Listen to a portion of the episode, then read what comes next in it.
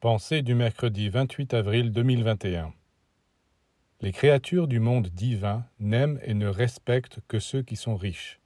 Si vous voulez attirer l'attention des entités lumineuses et des forces de la nature, il faut que vous soyez riches, parce qu'aux pauvres non seulement on ne donne rien, mais on prend même ce qu'ils ont. On donne à celui qui a déjà, et à celui qui n'a pas, on prend le peu qu'il possède.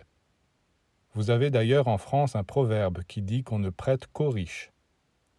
Les gens n'ont jamais compris d'où venait cette vérité. Ils trouvent que c'est cruel et injuste. Pourquoi donner à celui qui a déjà et prendre à l'autre le peu qui lui reste encore?